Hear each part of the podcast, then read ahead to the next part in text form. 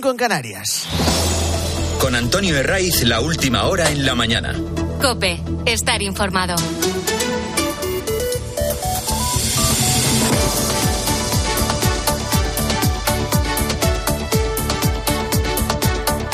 Muy buenos días, estrenamos aquí la mañana del fin de semana de Copes 23 de diciembre, víspera de Nochebuena, ya que no hay nada mejor que madrugar en sábado. El tiempo en general va a seguir siendo estable, si sales a la calle justo en este momento te toca abrigarte. Las mínimas han vuelto a estar bajo cero en donde casi siempre por estas fechas.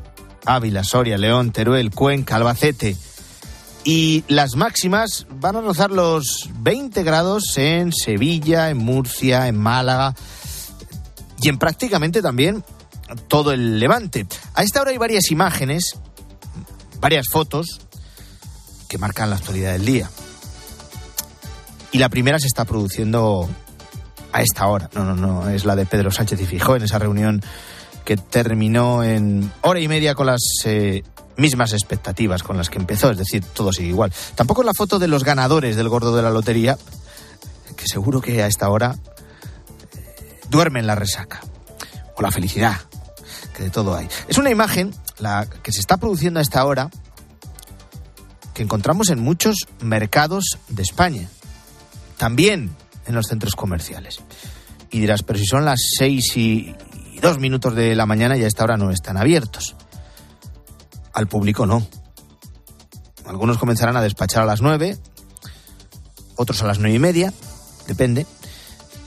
Pero desde hace ya un buen rato hay pescaderos, hay carniceros, hay fruteros que están preparando pedidos porque iba a ser una jornada intensa las almejas. De mucho trabajo. aquí eh, las almejas. Las almejas, eh, la nécora también. Y luego, bueno, pues la gente lleva muchas cosas de, pues de gamba cocida, eh, langostino cocido también se vende mucho. Es eso más o menos en general. Y el pescado, pues pesugo, merluza. Yo creo que la merluza siempre es un poco la, la estrella, lubina salvaje, rodaballo, dorada salvaje también. También se vende bastante bien eso.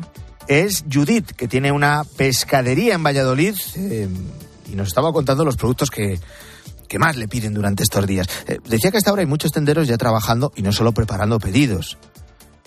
Los que mm, elaboran comida para llevar o cuecen marisco, por ejemplo, han comenzado de madrugada. En las carnicerías toca tirar de cuchillos, de utensilios de oficio para ir despiezando corderos, eh, cochinillos, terneras o lo que toque. A ti cuando vayas, ¿qué te vas a encontrar? Bueno, que los precios siguen por las nubes. Es verdad que el IPC en noviembre se sitúa en el 3,2%, que son cuatro décimas menos que el mes anterior, debido fundamentalmente al abaratamiento de los carburantes. Esto no se nota en la cesta de la compra. Si miramos la media y nos situamos en un 23 de diciembre, pero de 2022, este año el precio de los alimentos se ha encarecido un 9%. ¿Se amortigua? Sí pero no baja. José Cobo tiene una carnicería en Málaga. Sí, la verdad que hay pequeñas subidas. Lo que pasa que hay cosas que valen cara todo el año, son tarifas planas. El solomillo, los 50 euros, vale casi todo el año, si es fresco. Y el cordero sí ha subido un poquito más. Pero lo que es tema ternera, como está carísima, pues nos tenemos que agarrar lo que hay. Bueno, pues esta es la foto a esta hora, ya digo, en muchos mercados donde pescaderos, carniceros, fruteros, están ya trabajando. Otra de las fotos del día la encontramos en las carreteras, en los aeropuertos, en las estaciones de tren. En avión y en tren hay previstos 6 millones de viajes. En el caso de las carreteras, ya sabes que la DGT lo que hace es una estimación, en este caso que se prolonga hasta el día después de Reyes, que será domingo, el 7. Son algo más de dos semanas en los que la Dirección General de Tráfico prevé hasta 20 millones de desplazamientos por carreteras. Ayer ya se registraron retenciones a las salidas de las grandes ciudades. Este es un inconveniente que se reduce a esos momentos en los que todos tratamos de salir a la vez, al mismo tiempo. En cambio, los que elijan viajar en coche este año, por estas fechas, van a tener un pequeño alivio que lo van a encontrar en el precio del diésel y de la gasolina. De forma muy amortiguada, tacita tacita, lleva bajando desde principios de octubre. Hasta entonces había encadenado 12 o 13 semanas consecutivas de subidas. Ahora llevamos el mismo periodo, pero de bajadas. Por aquellas fechas, te hablo de principios de octubre, se encendieron las alarmas. Sobre todo a partir del día 7, que es cuando los terroristas de Hamas atacaron por tierra, mar y aire objetivos israelíes. Había temor porque el precio de los carburantes se disparara ante el peligro de contagio del conflicto. De momento la guerra sigue en los límites de Gaza y es una de las razones por las que no ha subido el petróleo. Lo contaba Copenacho Rabadán, que es el director general de la patronal de las estaciones de servicio el temor era precisamente eso, ¿no? Que se que escalara y se regionalizara en todo Oriente Medio eh, esa, esa situación de tensión o de, o de, guerra directamente, los problemas que podría significar un bloqueo del estrecho de Hormuz, etcétera, etcétera. Baja el precio de la gasolina y del diésel porque baja la materia prima, es decir, el petróleo eh, los carburantes es verdad que lo hacen a un ritmo menor que el crudo. Y en ese descenso entran en juego numerosos factores. Uno de ellos es el que los dos grandes gigantes mundiales, Estados Unidos y China, andan con sus economías contenidas y eso implica un menor consumo. Baja la demanda, se contiene o baja el precio. Eh, ¿Cuánto vas a pagar en el surtidor? Aquí siempre hay que recordar que son medias. Y por primera vez desde hace mucho, el precio medio del diésel baja de la barrera del euro con 50 céntimos. En el caso de la gasolina sin plomo, está en un euro con 54 céntimos el litro. Ahora que nos están repitiendo, y es verdad, que el precio de los carburantes baja, aunque sea de forma lenta, hemos comprobado cuánto pagábamos hace justo un año. Tal día como hoy, de 2022. Y aunque en el surtidor marcaba 14 céntimos más que hoy en el caso del diésel y 10 céntimos más en el caso de la gasolina, hay que recordar que entonces todavía estaba en vigor el descuento de los 20 céntimos. Total, que aunque llevemos 12 o 13 semanas consecutivas con el precio de la gasolina bajando, aún así pagamos más que hace un año. Eh, sábado que nos deja más fotos del día. La de los premiados en el sorteo del gordo. 88.008. 4 millones de euros. 88.008. Bueno, a estas alturas, si te ha tocado uno de los premios principales, es raro, muy raro que no te hayas enterado. Por eso, como la inmensa mayoría no estamos en esa categoría de agraciados, de máximos agraciados, hoy lo que queda es revisarlos o decimos posee algún reintegro, alguna pedrea o similar. En cope.es, mira, tienes un comprobante muy rápido en el que introduces el número y te dice si tienes algún premio o no. Esa será una de las tareas que muchos van a realizar hoy, si no lo hicieron ayer. La otra es recurrir al, al topicazo de la salud, que es más que un premio de consolación para los que no les ha tocado el gordo. Y luego recordar a los premiados entre la envidia sana y también eh, la alegría, porque es una de las imágenes que inunda la Navidad. Ese 88.008, que ha sido el más tardío de la historia en este sorteo. No salió hasta la 1 y cuarto de la tarde, más de cuatro horas después de que comenzaran a salir las primeras bolas. ¿A dónde se ha ido? fundamentalmente al barrio del Pilar en Madrid, a otra administración de la avenida Monforte de Lemos en la capital, y a Jaén y a Écija en Sevilla. Esto es lo fuerte. De ese 88.008. Luego también se han vendido, decimos, en Barcelona, en Cáceres, en Toledo, en Valencia, en Granada, en Bilbao. Muy repartido. Algunos sitios que decimos, ha vendido en Bilbao una administración en la que han vendido un par de décimos, por ejemplo. Y al ser un número raro, hay series que no se han vendido. Esto le pasó a Antonio, lotero que tiene su administración en la avenida Cristóbal Colón de Huelva. Nadie, nadie ha cogido el número este, no sé, porque es feo, porque es bonito, nadie lo sabe, pero nadie lo ha cogido. Pues nada, que la suerte la hemos tenido, la hemos tenido aquí, pero nadie ha cogido el número, nadie ha querido coger este número. Aquí el que gana es Hacienda. Ese dinero va para la agencia tributaria como el de aquellos décimos premiados que una vez pasa el periodo establecido, esos tres meses no se han cobrado. Y aunque no tenga nada que ver con la Navidad, o sí, quién sabe, por aquello de los reencuentros. Otra de las imágenes del día nos lleva al Congreso de los Diputados, que es donde este viernes se han reunido Pedro Sánchez y Alberto Núñez Fijó. Que hubiera más entendimiento entre el presidente del gobierno y el líder de la oposición sería lo deseable. Aquí el problema es que Sánchez lleva demasiados cambios de opinión en su mochila para que su credibilidad, si es que le queda algo, permanezca intacta. Por eso la reunión no tiene ningún fruto concreto, todo sigue igual. Sánchez no piensa dar marcha atrás con lo de la amnistía para perdonar a delincuentes que intentaron dar un golpe separatista, incluidos los que están acusados de delitos de terrorismo. Sánchez va a seguir con la condonación de la deuda a Cataluña, generando un agravio con el resto de comunidades. Sánchez no piensa parar la moción de censura en Pamplona, que gracias al apoyo del PSOE va a llevar a Bildu a la alcaldía. Y así con todos y cada uno de los compromisos que ha ido adquiriendo para seguir en el poder. El resto son detalles, y algunos muy menores, por mucho que se vendan como un logro. A nadie se le escapa que el Consejo General del Poder Judicial necesita una urgente renovación. Lleva más de cinco años con el mandato caducado y el PSOE aspira a su control, como ha hecho con el Constitucional y como hacen, esto no es exclusivo del PSOE, aunque sean más descarados, con la Fiscalía General del Estado. Y en cuanto a la renovación del CGPJ, han llegado a un acuerdo. Feijó no se fía de Sánchez y ha pedido un mediador. Que nadie se asuste que no, no, no es el salvadoreño supuestamente experto en conflictos armados que le sirve de verificadora a Sánchez con el fugado Puigdemont. No. Aquí miran a Bruselas y a la Comisión Europea. Ha de haber una renovación del Consejo General, pero tiene que hacerse con todas las garantías de independencia. Si del Gobierno no se fían sus propios socios, comprenderán que nosotros tampoco podemos fiarnos. Y poco más. No encuentren más acuerdos destacados porque no los hay, es decir, más de lo mismo por mucho que se revuelva el PP y los ciudadanos en la calle. Sigue adelante lo de Bildu en Pamplona, sigue lo de la amnistía, que no podía ser porque era ilegal y ahora es lo más constitucional del mundo.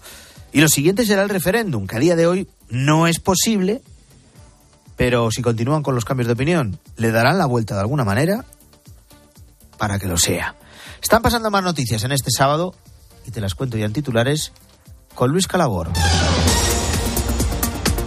Tarda un mes. El presidente de los Estados Unidos, Joe Biden, felicita a Pedro Sánchez más de un mes después de su investidura. En el caso del argentino Javier Milei, Biden lo hizo apenas un par de días después de su llegada a la Casa Rosada. No cumplen. Durante la pandemia, más de 280.000 autónomos recibieron 500 millones de euros en ayudas por el cese de actividad sin cumplir los requisitos. Es una de las conclusiones del informe del Tribunal de Cuentas que apunta a varias causas principales. No estaban dados de alta en la seguridad social o no estaban al corriente del pago de las cuotas. Matanza. La policía de Praga sigue recabando datos del ataque en la Universidad de Praga que ha dejado 14 muertos y una veintena de heridos. El asesino sufría un trastorno mental, tenía un auténtico arsenal de armas, dejó sus planes escritos en redes sociales y se investiga si está detrás de otros crímenes. Navidad en Tierra Santa. El Papa Francisco envía a Palestina al cardenal Konrad Krajewski para que apoye a los cristianos en Tierra Santa. Quiere que sea un viaje de oración para obtener el don de la paz en los territorios en guerra. El año pasado, por estas fechas, estuvo en Ucrania. Se ha comenzado la mañana del fin de semana de Cope. Ya sabes que nos vamos hasta las ocho y media. No libra, no libra lumbreras. A esa hora puntual, a su cita, tocará la chifla y convocará a todas las gentes a Agro Popular. Ahora son las 6 y 14, 5 y 14 en Canarias. Antonio de Ray. La mañana. Cope, estar informado. Lo primero, a esta hora de la mañana, es la historia de Jorge, un lotero al que justo por estas fechas del año pasado le diagnosticaron un cáncer de pulmón. Le dieron seis meses de vida. Finalmente moría nueve meses después.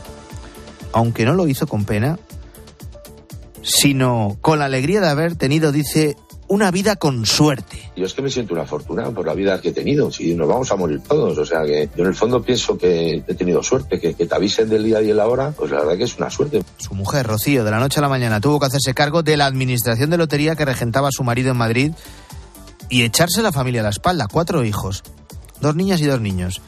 Un año después, Rocío ha repartido el gordo. Concretamente 200 millones de euros, 50 series del primer premio y lo ha hecho en la administración número 205 de Madrid. Es el gordo más tardío de la historia pero seguro, seguro, uno de los más especiales. En el cielo hay mucha vida y, y la gente no se da cuenta. Desde el cielo, Jorge me ha mandado gordo, eso está seguro. Yo le decía, por favor, no me lo des, no me lo des, que soy, soy novata. A mí el reintegro, por favor, así que me apañe el reintegrito y tal. Con eso, pues ha dado el gordo. Y Jorge no solo le ha mandado el gordo a su mujer, también ha echado una mano para que su primo Miguel, que regenta otra administración en Badajoz, haya repartido el segundo premio. Anoche, ya te digo que yo, por ejemplo, estuve pensando en mi primo y eso. Y, y, hombre, yo creo que algo ha tenido que ver. Para una administración es como, yo que sé, como, como, como ganar la liga o algo así. Una pasada. Qué historia más bonita. Propia de un cuento de Navidad. La verdad es que, como siempre, el 22 de diciembre es día de, alegrías. No son muchas, se reducen solo a unos cuantos privilegiados. Y luego para el resto pues eso, recurrir al topicazo de la salud, que no está mal tampoco, para el que la tenga y la pueda disfrutar. Este año el gordo ha sido el más tardío de la historia, ese 88.008 que ha estado repartido, sobre todo se celebra en Madrid, en Jaén y en Écija, donde han sido consignadas la, casi la mitad de las series del número. Por cierto, recuerda que si aún no sabes, si te ha tocado la lotería, estoy convencido que si tienes el primer premio, el segundo, el tercero, incluso alguno un cuarto, el quinto, eh, ya lo sabes, pero sí que viene muy bien para revisar esas pedreas, esas terminaciones. Pues ahí está el buscador de cope.es en el que puedes consultar todos tus décimos. Si eres de los que ha ganado el primer premio, el segundo, cualquiera de los principales. ¿Cuándo y cómo puedo cobrar? ¿Cuánto y cómo tengo que pagar Hacienda? Preguntas que vamos a tratar de responder con Claudia Cid. Si te ha tocado el primer, el segundo o el tercer premio, Hacienda se va a quedar con el 20% de lo ganado. Pero no vas a tener que hacer nada porque te van a abonar la cantidad ya con ese descuento. Además, los primeros 40.000 euros están exentos. Carlos Cruzado, presidente de los técnicos de Hacienda, gesta. En el primer premio pagaríamos 72.000 euros. En el caso del segundo premio, el impuesto es 17.000. Y en el tercero, que son 50.000, son 2.000 lo que pagaríamos. Si el décimo premiado es compartido, debéis ir todos a cobrarlo al banco e identificaros porque si no se puede considerar una donación y habría que pagar por ello. Eva explica cómo cobró ella un quinto premio compartido. Tienes que llevar un papel que acredite que eres titular de la cuenta donde quieres que te lo ingresen. Llevas el décimo, te hacen unas preguntas tipo porcentaje que juegas del décimo, tu profesión y cosas así. Rellenan la documentación, se quedan con el décimo y te hacen una transferencia a la cuenta que tú has llevado. El dinero ganado no hay que reflejarlo en la declaración de la renta ni se va a contabilizar como aumento de ingresos, por lo que no afecta a la hora de solicitar ayudas públicas. Bueno, pues el sorteo del gordo de la lotería que supone para muchos el inicio de la Navidad. Hay muchas fotos, decía yo, a esta hora, de esos traslados, de esas esperas para coger un avión en los aeropuertos, para coger un tren en las estaciones. Y atentos a este dato que hemos conocido en las últimas horas. El precio medio de una habitación de hotel se situó el pasado noviembre en 105 euros. Esto es un 25% por encima de los 83 euros los que estaba en ese mismo mes de 2019, antes de la pandemia. Según las cifras publicadas este viernes por el Instituto Nacional de Estadística, tras la debacle del coronavirus, los precios de los hoteles empezaron a subir con fuerza en junio de 2021. Este año los crecimientos han sido más moderados, pero en ningún caso inferiores al 6%. Los que más han subido son los de tres estrellas, seguidos de los hostales de una estrella y de los hoteles de cuatro estrellas. Eh, los hoteles que esperan una buena temporada navideña, desde hoy la DGT estima que se pueden producir en torno a 20 millones de desplazamientos por carreteras hasta el domingo después de eh, Reyes. ¿Vamos a poder disfrutar del tiempo? Fíjate en el Mediterráneo van a rozar hoy, también mañana, los 20 grados de máxima. En general, tiempo estable, cielos despejados. Lo cuenta Rubén del Campo, que es portavoz de la EMET. Serán jornadas de tiempo muy estable y no habrá lluvias en prácticamente ningún punto del país, salvo alguna precipitación aislada en puntos del Cantábrico Oriental. Hablamos de cielos poco nubosos y formación de abundantes bancos de niebla en el interior peninsular. Y si tienes previsto viajar en avión en estos próximos días, cuidado a la vuelta. Va a haber huelga en Iberia, del personal de tierra. Los días 5, 6, 7 y 8 de enero. Vamos a conocer más detalles. Susana Moneo. Son cuatro días de huelga en el final de las fiestas y en plena operación retorno. Había anuncios previos de movilizaciones que habían quedado en suspenso ante la perspectiva de nuevas negociaciones, pero la reunión de hoy ha acabado sin acuerdo. La protesta se produce después de que la compañía haya perdido el servicio de handling, la asistencia en tierra a los aviones, en ocho de los principales aeropuertos, por lo que deberá subrogar a las nuevas concesiones a los trabajadores que prestan este servicio.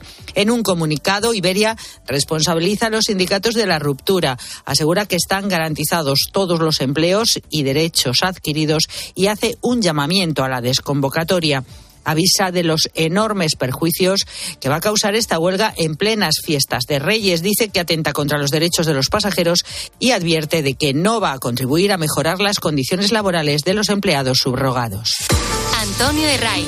La mañana. Cope, estar informado. Es una de las imágenes de las últimas horas que es completamente injustificable. El protagonista es el portavoz de Vox en el Ayuntamiento de Madrid, Javier Ortega Smith. Había pleno en el consistorio, pleno de presupuestos. Y entre los últimos puntos del día se debatió una propuesta para rechazar la moción de censura de PSOE y Bildu en el Ayuntamiento de Pamplona y que va a dar la alcaldía a los herederos del brazo político de ETA. Tras abandonar la tribuna y al pasar junto a los escaños de Más Madrid, que es el partido de Íñigo Errejón, el también diputado nacional de Vox, vicepresidente de esta formación, se encaró con el concejal de Más Madrid, Eduardo Fernández Rubiño. Había calificado de asquerosa la intervención de Ortega Smith. En ese momento, cuando pasa por el escaño del de Más Madrid, Ortega Smith se revuelve, se da la vuelta, se encara con una actitud violenta y con la carpeta que llevaba en la mano golpea una botella que había en, en el escaño del diputado del concejal de, de Más Madrid. Dice Ortega Smith que estaba vacía. Pero era una eh, actitud, como digo, que no tiene ningún tipo de justificación. El alcalde de Madrid, Martínez Almeida, cree que Ortega debe renunciar a su acta de concejal. El portavoz de Vox, a su manera, trataba de disculparse. Yo no he tocado físicamente al señor Fernández, quede claro. Yo no he insultado verbalmente al señor Fernández, pero si usted me pide que le pida perdón después de haberme insultado por haberle tirado la botella de agua vacía de la mesa, que es lo que he hecho, le pido perdón, pero no se invente usted una película de terror. Da igual que la botella esté vacía o esté llena. Esa actitud amenazante es completamente intolerable. Más aún cuando justo hace tres meses un concejal socialista le tocó la cara al alcalde con varios cachetitos y en su partido, en el PSOE, le obligaron a dimitir. Ortega Smith ha dejado claro que no tiene intención de dejar su acta de concejal en el Ayuntamiento de Madrid. Eh, la imagen política de las últimas horas es la de la foto de Pedro Sánchez y Alberto Núñez Fijo que tras semanas de tira y afloja finalmente se veían las caras este viernes en el Congreso de los Diputados. Un encuentro que ha servido para constatar las diferencias entre los dos líderes y para rubricar un principio de acuerdo, vamos a dejarlo ahí, para con la mediación de la Comisión Europea renovar el Consejo General del Poder Judicial. Ricardo Rodríguez, buenos días. Buenos días. Gobierno y PP van a reactivar las negociaciones con la mediación de la Comisión Europea como garantía del cumplimiento de sus condiciones de independencia del nuevo Consejo General del Poder Judicial. La fórmula lleva el sello de Alberto Núñez Fijó ante la desconfianza en Pedro Sánchez, que fue pillado por sorpresa. No era un formato identificado, así lo admiten en la Moncloa, donde pintan al líder popular en un callejón sin salida, aunque den por bueno el punto de partida para alcanzar el desbloqueo del CGPJ. El modelo de trabajo pasaría por celebrar reuniones a tres en España entre Esteban González Pons, Félix Bolaños y un comisario europeo. A partir de ahí, los socialistas se reservan adelantar más pantallas porque Feijó espera avanzar simultáneamente en el cambio del sistema de elección de vocales. El círculo de Sánchez echa el freno y persiste en el rechazo a vincular renovación con reforma. En lo inmediato, antes de finalizar el año, habrá una proposición de ley conjunta PP-PSOE para suprimir de la Carta Magna el término disminuidos en el artículo 49. Fuentes del gobierno han avanzado que la intención es que antes de que finalice el año el ministro de la presidencia ministro de Justicia también, que es Félix Bolaños, se ponga en contacto con el responsable del Partido Popular, Esteban González Pons, para dar los primeros pasos de esa negociación. ¿Qué dicen los jueces? ¿Cómo ha caído este principio de acuerdo? ¿Cómo ven que sea la Comisión Europea, el Comisario de Justicia, el que supervise, el que medie en esta renovación del Consejo General del Poder Judicial. Lo cuenta Patricia Rossetti. De entrada, en el mundo judicial llama la atención una reunión en el día de la lotería. Para que pase desapercibida, dicen a COPE fuentes jurídicas. No ven otro motivo. Una escena, una foto. El nivel de desconfianza en la política española por parte de la Judicatura es prácticamente total. Desde el Consejo, disparidad de criterios. Unas fuentes nos dicen que al menos si sirve para la renovación, bienvenida sea. No se trata de un intermediario extranjero a sueldo. Se trata de Europa, de nuestras instituciones, que llevan tiempo diciendo a Pedro Sánchez que renueve el Consejo de una vez y que cambie el sistema de elección. Otras fuentes del órgano de gobierno de los jueces nos dicen que hay que leer la letra pequeña si esta propuesta se consolida, se abre una vía de solución y consideran que el Consejo es un mero instrumento de dominio de los tribunales y es el gran objetivo de la izquierda para llevar a cabo la mutación constitucional. A otras fuentes les resulta sorprendente que tengan que acudir a un tercero, a un mediador. El problema seguirá siendo el sistema. Y otras fuentes señalan que no es necesario ir a buscar a alguien de fuera. En el acuerdo unánime para impedir que los jueces acudan a las comisiones de investigación, el Pleno pidió que se ponga fin a esta anomalía constitucional. Esa reunión, ese encuentro entre Feijó y Sánchez ha coincidido con una llamada que ha costado. Ha tardado en llegar más de un mes. El presidente de Estados Unidos, Joe Biden, ha felicitado por teléfono a Pedro Sánchez. Le ha costado porque en el caso del argentino Milei, por ejemplo, tardó apenas un eh, par de días. Biden le ha felicitado por su nuevo mandato y durante la conversación han abordado, sin duda alguna, además de la relación bilateral entre los dos países, la situación en Gaza. Según la Casa Blanca, ambos líderes se han comprometido a seguir facilitando la entrega de ayuda humanitaria vital para los civiles de Gaza.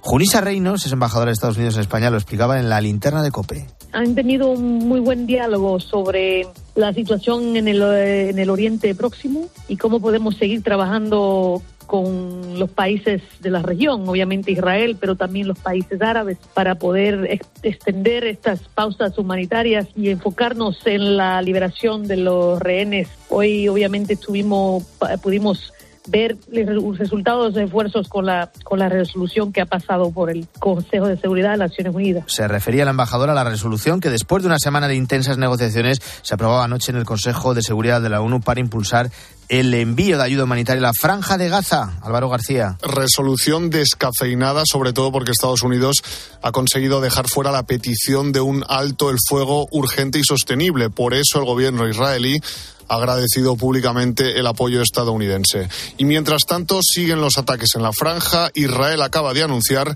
que ha logrado el control de casi todo el norte del territorio. Joab Galant es el ministro de Defensa. La operación continúa para desmantelar los batallones de Hamas y sus capacidades subterráneas. Está claro que ahora Sinuar está escuchando los tractores y las bombas de las fuerzas de defensa israelíes. Pronto también se encontrará con los cañones de nuestras armas. Israel también ha informado de que ha encontrado otra red de túneles de Hamas en el sur de Gaza. Han publicado imágenes de un perro entrenado para ello recorriendo pasajes subterráneos con una cámara para así explorar el terreno. Antonio Herray. La mañana. Cope, estar informado.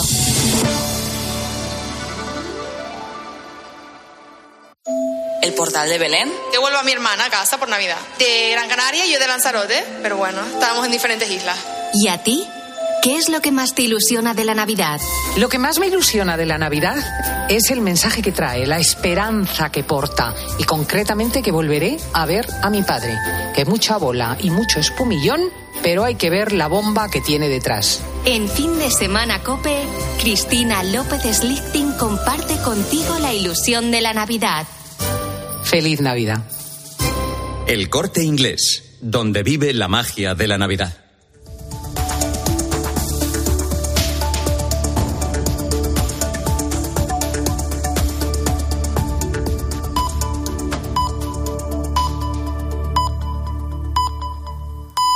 Son las seis y media, las cinco y media en Canarias. Con Antonio Herraiz, la última hora en la mañana. Cope, estar informado. Muy buenos días. Bienvenidos si te incorporas a esta hora de la mañana del fin de semana de Cope de este 23 de diciembre, que viene con tiempo estable.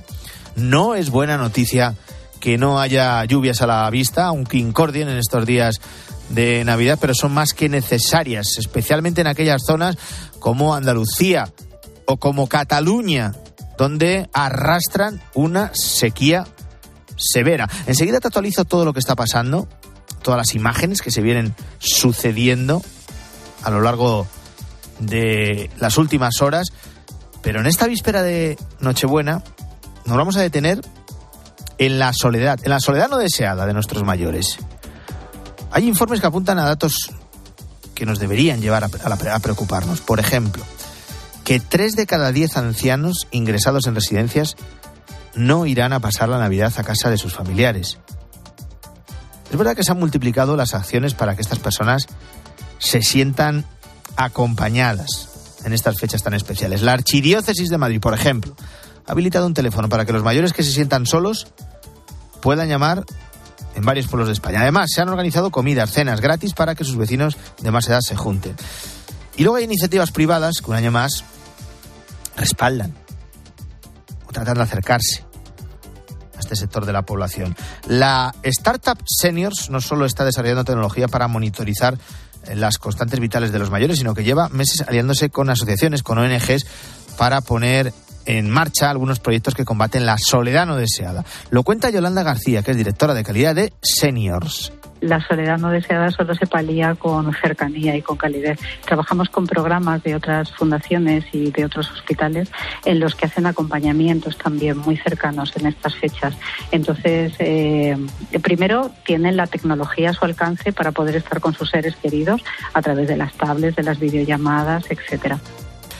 También cuentan hasta con grupos de voluntarios que ayudan a tener compañía estas fechas. Esta startup es una de las más punteras en España en el desarrollo de tecnología e innovaciones para mejorar la vida de nuestros mayores. De hecho, están trabajando con Google en el programa de salud impulsado por este gigante de la tecnología. En Seniors, entre otras cuestiones, utilizan diferentes dispositivos como relojes inteligentes para eh, monitorizar a estas personas mayores y saber en todo momento ¿Qué tal se encuentran de salud? obviamente van eh, asociados a una plataforma y esas plataformas están em, eh, regidas por detrás de profesionales que cuando suenan esas alarmas, cuando saltan esas alertas que tienen que saltar, ejercitan las tareas que, que estén establecidas según los protocolos que tenemos de actuación, obviamente. Además lleva meses trabajando ya con la inteligencia artificial, con la dichosa inteligencia artificial. Gracias a los valores que se repiten en varios de sus mayores, pueden establecer predicciones para saber cuándo una de estas personas puede tener problemas. Y nos está sirviendo también para realizar modelos predictivos, es decir, no solamente de prevención y de, y de tratamiento a veces, y ralentización en el curso de ciertas patologías, sino también eh, modelos predictivos, para poder ensayar modelos predictivos con los que poder adelantarnos a esas futuras patologías y hacer que no aparezcan o aparezcan mucho más tarde. Tecnología, esta de seniors, puesta al servicio de las familias, de los mayores, que por cierto llevan bastante bien estar en contacto con estas innovaciones. Nos lo cuenta Yolanda García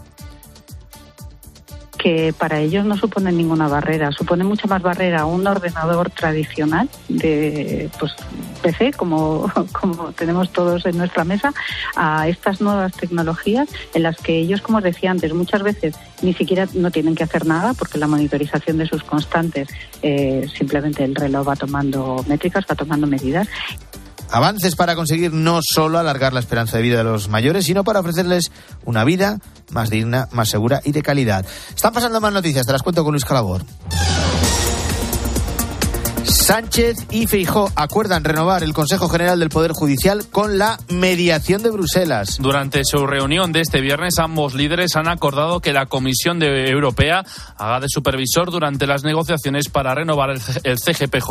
El Ejecutivo de Sánchez, por voz de la ministra Pilar Alegría, lo interpreta como una mediación y una verificación en un paralelismo claro a los acuerdos con Junts. Feijó rechaza usar el término de mediador para no equiparar la Comisión con las conversaciones de Sánchez con Puigdemont fuera de España. El portavoz de Vox eh, o en el Ayuntamiento de Madrid, Ortega Smith, eh, protagoniza un altercado durante el pleno en el consistorio de la capital. Durante el pleno de presupuestos se dirigió a uno de los concejales de Más Madrid y con su carpeta le lanzó una, una lata de refresco que se encontraba en la mesa. Acababa de hablar de ETA y de la moción de censura en Pamplona con la que Bildu llegará a la alcaldía de Pamplona. Ortega Smith asegura que el portavoz de Más Madrid, Eduardo Rubiño, le dijo que asco tras su intervención. El alcalde de Madrid, José Luis Martínez Almeida, ha pedido la dimisión del portavoz de Vox. El Producto Interior Bruto crece tres décimas y confirma la ralentización de la economía española. El Instituto Nacional de Estadística ha confirmado el ralentizamiento del crecimiento en este tercer trimestre. Este 0,3% de incremento del Producto Interior Bruto supone una décima menos que los tres meses anteriores. Es el más bajo desde el inicio de 2022. Además, el consumo de familias mejora, sube hasta el 1,4% y los únicos sectores que crecen son los de los servicios, un 0,9% y los de la industria manufacturera en seis décimas.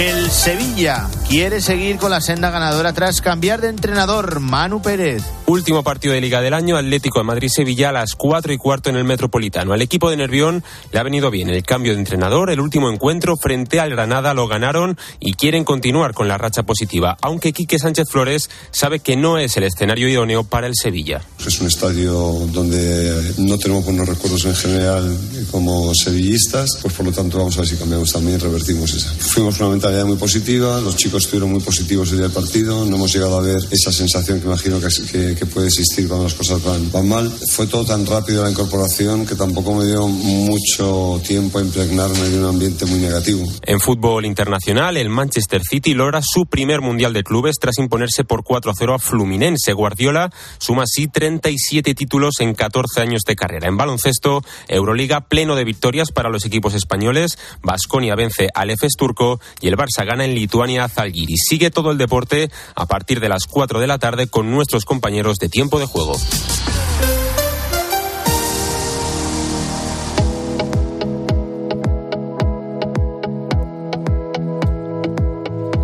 Vamos con el repaso a los periódicos de este sábado. Guillermo Vila, buenos días. ¿Cómo lo llevas, Antonio? Buenos días. Lo llevo bastante bien, con protagonismo en la prensa para ese encuentro de Pedro Sánchez y Alberto Núñez Fijo. Y la clave, Guillermo, está en el sujeto en el sujeto de los titulares. Sí, porque según el mundo es Feijó quien sienta a Sánchez ante la Unión Europea para despolitizar la justicia. Sánchez y Feijó recurren a Europa para renovar el CGPJ, escoge ABC. La razón apunta que el nuevo Consejo tendrá que renovar al menos 86 vacantes en la cúpula judicial y en todo caso la negociación, Antonio, no va a ser fácil. Desvela hoy The Objective que Sánchez no aceptará reformar la elección del Consejo, aunque la Unión Europea lo pida en su mediación. Y un matiz más de ese encuentro dice Voz Populi que Sánchez evitó confirmar en la reunión con Feijó que no indultará a presos etarras. Sobre el pacto para renovar el Poder Judicial, lo cierto es que de momento en el sector entre la justicia han recibido ese principio de acuerdo con mucha cautela. Sí, con división de opiniones, como ha contado en COPE Patricia Rossetti. Los jueces acogen con reservas la propuesta de una intervención europea inédita, leemos en ABC. Además, según el mundo, el comisario Reinders ya se ofreció en el pasado a implicarse, que no a mediar, pero desde la comisión insisten en que si no hay voluntad ni confianza entre PP y PSOE, difícilmente podrán desatascar nada. Añade el confidencial que la línea abierta entre Génova y Moncloa tiene otra consecuencia política, en este caso sobre Alberto Núñez Feijóo, y es la presión increscendo de Vox, que ha encontrado una vía libre, dicen, para explotar en solitario la oposición sin cuartel a Sánchez. Cuidado lo que está pasando en el Mar Rojo, porque no es un asunto ni mucho menos menor, y por eso leemos hoy que España cambia de criterio y bloquea la misión de la Unión Europea en el Mar Rojo. Sí, explica ABC que España rechaza que los medios europeos en el Índico colaboren con Estados Unidos tras apoyarlo un día antes. El confidencial da más detalles de cómo se produjo esta marcha atrás. Eh, al parecer, Sánchez se enteró por las redes de la decisión europea con el apoyo de España de secundar el despliegue. Cuando lo vio, ordenó que se vetara. Un Sánchez, por cierto, que, como explica hoy el país, defendió ayer en una conversación telefónica con Biden la solución de los dos estados para parar o tratar de parar el conflicto, eh, la guerra entre Israel y Hamas. Y lo del dictadorzuelo, Daniel Ortega, en Nicaragua, que no tiene límites y sigue poniendo su acoso, agresión a la Iglesia Católica en Nicaragua. Sí, dice el país que el Papa Francisco se enfrenta al régimen de Managua, que compara con una dictadura hilderiana, todo después de que el gobierno siga amedrentando a los sacerdotes y amenazándoles con la expulsión y de que un obispo del sur esté en paradero desconocido desde el pasado miércoles. Y hay novedades en la prensa también, Antonio, sobre ese tiroteo de Praga que ha provocado la muerte de al menos 14 personas. A veces publica la escalofriante confesión del autor de esos hechos, de esa masacre, que, ojo, ya dejó escrito en Telegram, en las redes sociales, sus intenciones con esta frase, siempre quise matar. Y mes y medio después de la tragedia de los incendios en las discotecas de Murcia, la investigación empieza a dar sus frutos para alivio de las familias de las 13 personas que ese día perdieron la vida. Sí, hoy ABC detalla cómo fue la trágica cadena de fallos en esos incendios. Lo esencial, que la tragedia del pasado 1 de octubre era evitable. Bastaba con que se hubieran cumplido las normas de seguridad, siquiera las más elementales. La policía lo tiene claro, nos encontramos ante 13 homicidios por imprudencia. Ahora solo falta, dice ABC, que paguen los culpables y que las víctimas sean resarcidas. Y no, no nos hemos olvidado de esas imágenes tan típicas de un día como hoy con los premiados descorchando el champán, con los loteros celebrándolo con ellos, es sin duda alguna de las imágenes de este 23 de diciembre. Pues sí, cava, abrazos, sonrisas son los ingredientes, Antonio, de casi todas las fotos de los premiados en el sorteo de la Lotería de Navidad. Madrid y Andalucía se quedan con la mayor parte del gordo, resume ABC, que publica la imagen de las celebraciones en San Pedro del Pinatar, en Murcia. Un gordo bonito, tardón y muy viajero, sintetiza la razón que recuerda que hasta la 1 y 16 no salió el premio más esperado, batiendo el récord de año 2014. Gracias, Guillermo. 6 y 42 seguimos.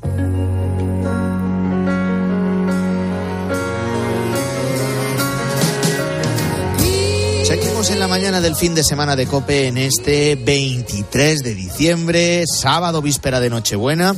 Ya hemos actualizado lo que pasa dentro y fuera. Ya te hemos recordado lo de la lotería. Hoy es día de cabreo para muchos, sobre todo para los que no les ha tocado, eh, que son la mayoría. Eh, son días también de hacer balance. En tu empresa, en tu trabajo, en tu vida. Faustino Catalina, buenos días. Hola, muy buenos días, Antonio. Llega el fin de año y la Conferencia Episcopal ha presentado la memoria anual de actividades de la Iglesia Católica, que es una detallada radiografía de su labor de cada día.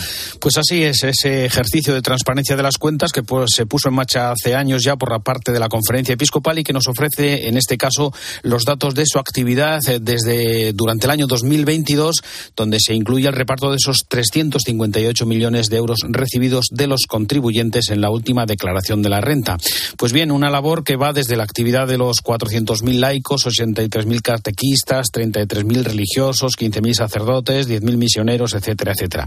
Y ahí están, por ejemplo, los 72 millones de euros destinados a la labor asistencial en las diócesis, que han sido 17 millones más que el año anterior por la crisis que sufrimos. También el millón y medio de alumnos que estudian en 2.500 centros educativos, eh, que ahorran al Estado, por cierto, 4.213 millones de euros. Por otra parte está también el ámbito del patrimonio cultural, donde la Iglesia invirtió el último año 47 millones de euros en proyectos de conservación y rehabilitación, un patrimonio que tiene también un impacto de 22.600 millones de euros en el Producto Interior Bruto. El secretario general de la Conferencia Episcopal, César García Magán, recordaba esta semana lo importante que está de lo que está detrás de estas cifras, que es ante todo los rostros de cada una de las personas. Lo más importante son las personas que están detrás de estos números, de estos datos, de estas estadísticas. Aquí están tantos, tantísimos laicos y laicas que las comunidades parroquiales en movimientos, asociaciones, hermandades, cofradías, están viviendo y testimoniando su fe. Y por añadir alguna cifra más, Antonio, pues están en las fiestas religiosas con un impacto de 10.000 millones de euros y que generan 134.000 empleos o también, por ejemplo, las 5.000 cofradías con más de un millón de cofrades en toda España. Si nos tenemos que quedar con algunas de las cifras que nos has dado, Faustino, yo me quedaría con esos 72 millones de euros destinados a la labor asistencial en las diócesis. Así es. Son 17 millones más que el año anterior. Otra cuestión de, de, actualidad, esta semana, en la conferencia episcopal, ha sido la recepción del informe encargado al bufete Cremades Calvo Sotelo y la actualización del trabajo que continúa realizando la Iglesia en la prevención de los abusos a menores. Así es, tras recibir ese informe del despacho Cremades, la conferencia episcopal ha actualizado la última edición del informe para dar luz, que está basado en el trabajo que, realizan las oficinas diocesanas de protección de menores, con la información de casos de abusos que se recogen tanto en tribunales eclesiásticos como civiles y en distintos medios de comunicación. Bien, pues en esa amplia documentación se han integrado las aportaciones y recomendaciones, por un lado, del informe del defensor del pueblo y también ahora las aportaciones del despacho Cremades, datos que son importantes, como lo son también los rostros, en este caso también de cada una de las personas que están detrás de cada una de esas cifras, como recordaba aquí en COPE José Gabriel Vera de la Oficina de Información de la Conferencia Episcopal. En el área de la formación y selección de los candidatos al sacerdocio o a la vida consagrada, en el área de la potenciación de las oficinas de protección de menores, también de potenciación de la normativa legal de la vida de la Iglesia para que tenga en cuenta el seguimiento a las víctimas. Creo que es muy importante pasar de la cifra al nombre y a la historia y al rostro de esas personas que han sufrido abusos. Y luego hay un asunto eh, Faustino, que ha marcado la uh -huh. actualidad en el seno de la Unión Europea, es ese acuerdo eh, en cuanto a las políticas eh, migratorias en el conjunto de los países de la Unión, que ha sido valorado tanto desde la Conferencia Episcopal como desde distintos organismos, desde distintas ONGs como Caritas, que lo califican de decepcionante. Así es. Eh, por un lado, la Subcomisión Episcopal de Migraciones y Movilidad manifestaba su decepción sobre este acuerdo político de las instituciones europeas en ese pacto, a la espera de que haya más concreciones técnicas y eh, a partir del, del texto que se ha presentado, en todo caso, considera que es una oportunidad perdida para mejorar políticas, para mejorar las leyes vigentes respecto a la acogida y la protección de los migrantes y refugiados en el viejo continente. Eh, Leila De Caritas Europa nos contaba aquí en COPE que es un acuerdo precipitado que no va a resolver muchos problemas. El argumento que estamos leyendo ahora es que este acuerdo es histórico, es un gran momento para Europa, pero nosotros no tenemos esta opinión porque pensamos que este acuerdo fue negociado con demasiado presión política y muy burocrático. No va a resolver los problemas que muchos países países tienen que resolver de inmigración. Vamos a hablar aquí en la mañana del fin de semana de COPE. Vamos con otras noticias de, del Vaticano en vísperas de la Navidad. Así es, eh, una noticia de esta semana. El Papa ha autorizado que los sacerdotes puedan bendecir a las parejas de homosexuales y divorciados siempre y cuando esta bendición no se equipare al matrimonio, sacramento que se reserva a la unión entre un hombre y una mujer, según se señala en el documento eh, conocido esta semana del Dicasterio para la Doctrina de la Fe, que deja claro que no se debe fijar ningún tipo de ritual para evitar que haya confusiones. Y llega la Navidad, Antonio, con una intensa agenda del Papa, como siempre. Eh, vamos a recordar que mañana es domingo, el Papa rezará el Ángelus eh, y ya por la tarde celebrará la misa de gallo a las siete y media de la tarde y que podremos seguir a través de la cadena COPE con nuestra corresponsal Eva Fernández.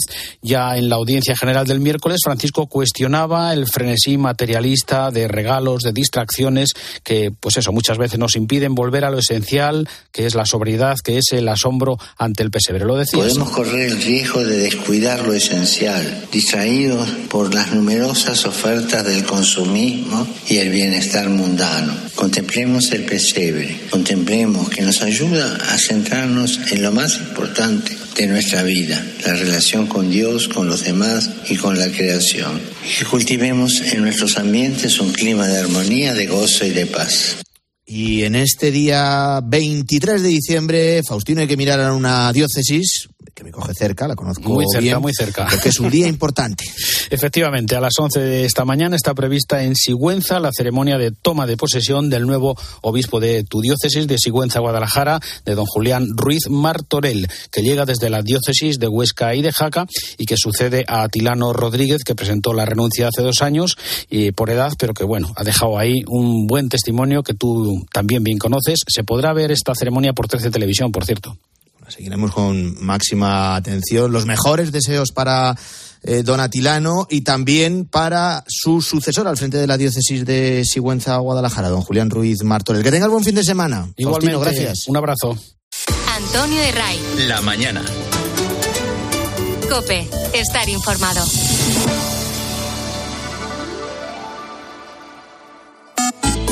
¿Y tú piensas? Escríbenos en Twitter, en arroba cope y en facebook.com barra cope.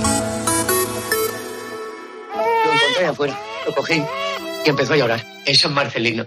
¿No tienes padres? Sí, tengo, doce. ¿Y madre? Madre no tengo ninguna. ¿Sabes entonces quién soy? Sí, eres Dios. Estoy deseando darte como premio lo que tú más quieras. Solo quiero ver a mi madre. Marcelino Pan y Vino. El domingo a las 3 de la tarde, viva el cine español en 13. Solo cuatro días ofertas que son un regalo en electrónica. Hasta un 50% de descuento en televisores LG, Sony y Philips a partir de 65 pulgadas. Y hasta un 30% en ordenadores HP All-in-One y sobremesas gaming. Solo hasta el domingo 24 en tienda web y app del Corte Inglés. También el lunes 25 en web y app. Consulta modelos participantes. Escríbenos en Twitter, en arroba cope y en facebook.com barra cope.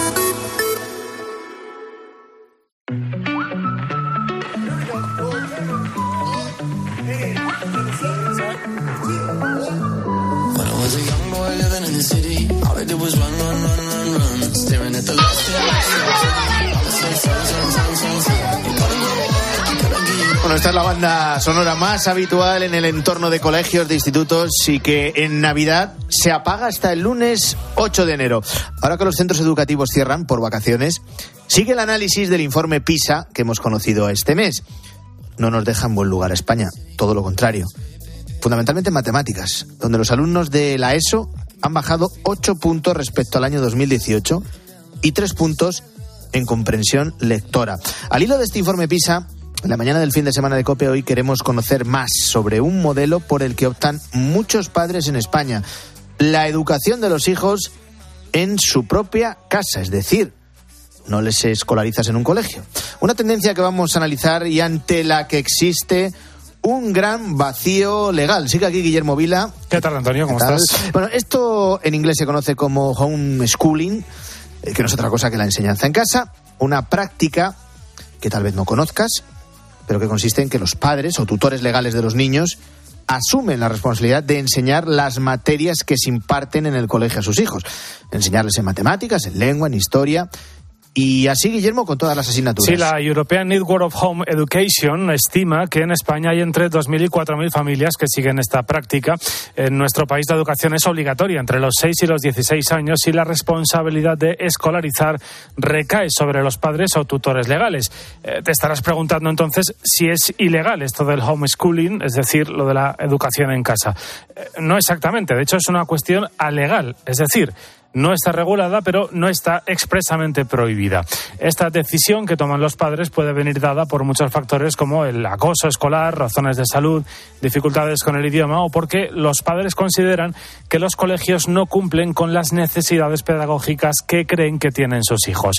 Teresa Morales es coordinadora del Departamento de Psicopedagogía y Coaching para Estudiantes de la Clínica Teresa Aparicio y le hemos preguntado cuáles son los aspectos positivos que cree que puede aportar para los niños estudiar en casa. Bueno, introducir toda una serie de, variantes del aprendizaje, respetando el estilo de aprendizaje de sus hijos, el ritmo, metodologías más atractivas, todo esto puede ser muy positivo. También la, la posibilidad de mm, ahorrar distancias si es que a lo mejor se encuentran en zonas despobladas o de difícil comunicación con centros educativos, bueno, podría tener ese aspecto de ventajoso.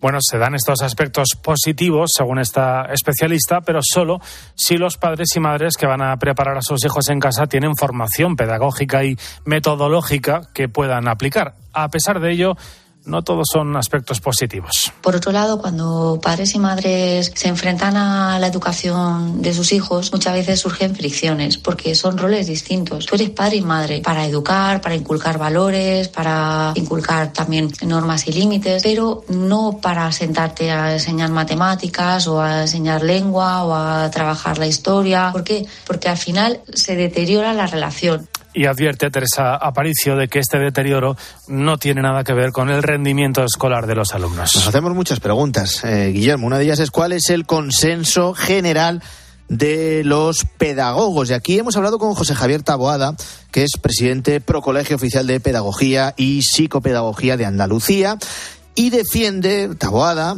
la postura que aboga por llevar a los niños a los colegios. Pero desde la pedagogía se entiende que es muy importante que los niños acudan a los colegios por varios motivos. Son educados por profesionales, los cuales conocen las pautas del desarrollo de cada niño y controlan el aprendizaje que tiene que asumir en cada momento de su vida. ¿Cuál es el mejor momento para que empiece a leer? ¿Cuál es el mejor momento para que hagan operaciones simples? No hay una ley, insistimos, en España que contemple el estudio o el aprendizaje de los niños en casa.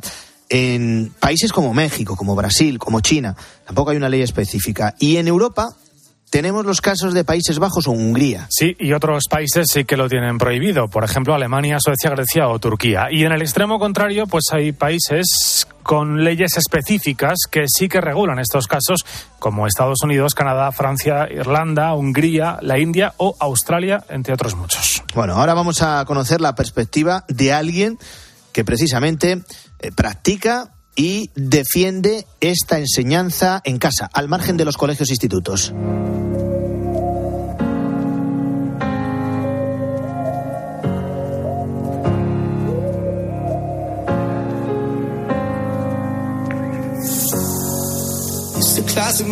Alejandro Muñoz es padre de familia y además practica homeschooling con su hija. Es el vocal de la Junta Directiva de la Asociación para la Libre Educación, una organización que defiende a aquellas familias que eligen educar sin escuela haciéndolo en casa. Considera que lo fundamental de este tipo de escolarización es la educación emocional, ya que en los colegios, dice, es difícil de desarrollar por la cantidad de niños a los que tienen que atender los profesores. También nos ha contado, nos ha explicado los motivos que defienden los padres para instruir a sus hijos en casa. Cada familia, estoy prácticamente seguro que tendría un motivo. Muchos de ellos serán coincidentes, pero otros van a ser muy diferentes. Pero fundamentalmente es ver que para pensar o creer o, o, tener la seguridad de que para nuestros hijos y nuestras hijas este tipo de educación es el que les conviene, el más conveniente.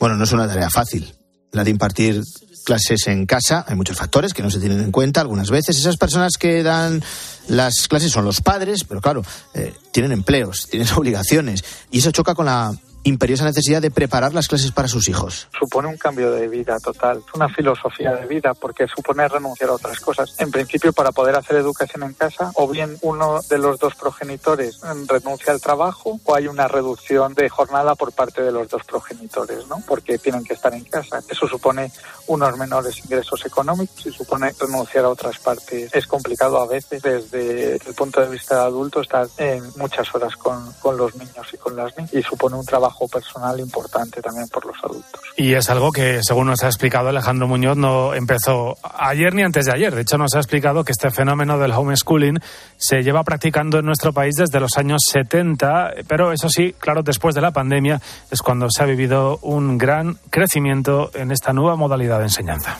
ha ido creciendo de, sobre todo, bueno, hubo un boom muy importante en la pandemia, donde hubo mucha gente que no quería escolarizar, pero quizá era motivada o motivados por otras, otras razones que no fuesen la educación en casa, sino más bien por el miedo a los contagios o al tener que llevar mascarillas, había varias razones. Bueno, modalidad con muchos detractores. Hemos escuchado también la otra parte los que como Alejandro y su asociación defienden que es un modelo de educación distinto. Es en eso en lo que se centran, pero el punto clave es que no están en guerra, dicen, con la escolarización clásica. Piden que se regularice su situación y que además se respete la decisión de los padres cuando se decantan por la educación en casa.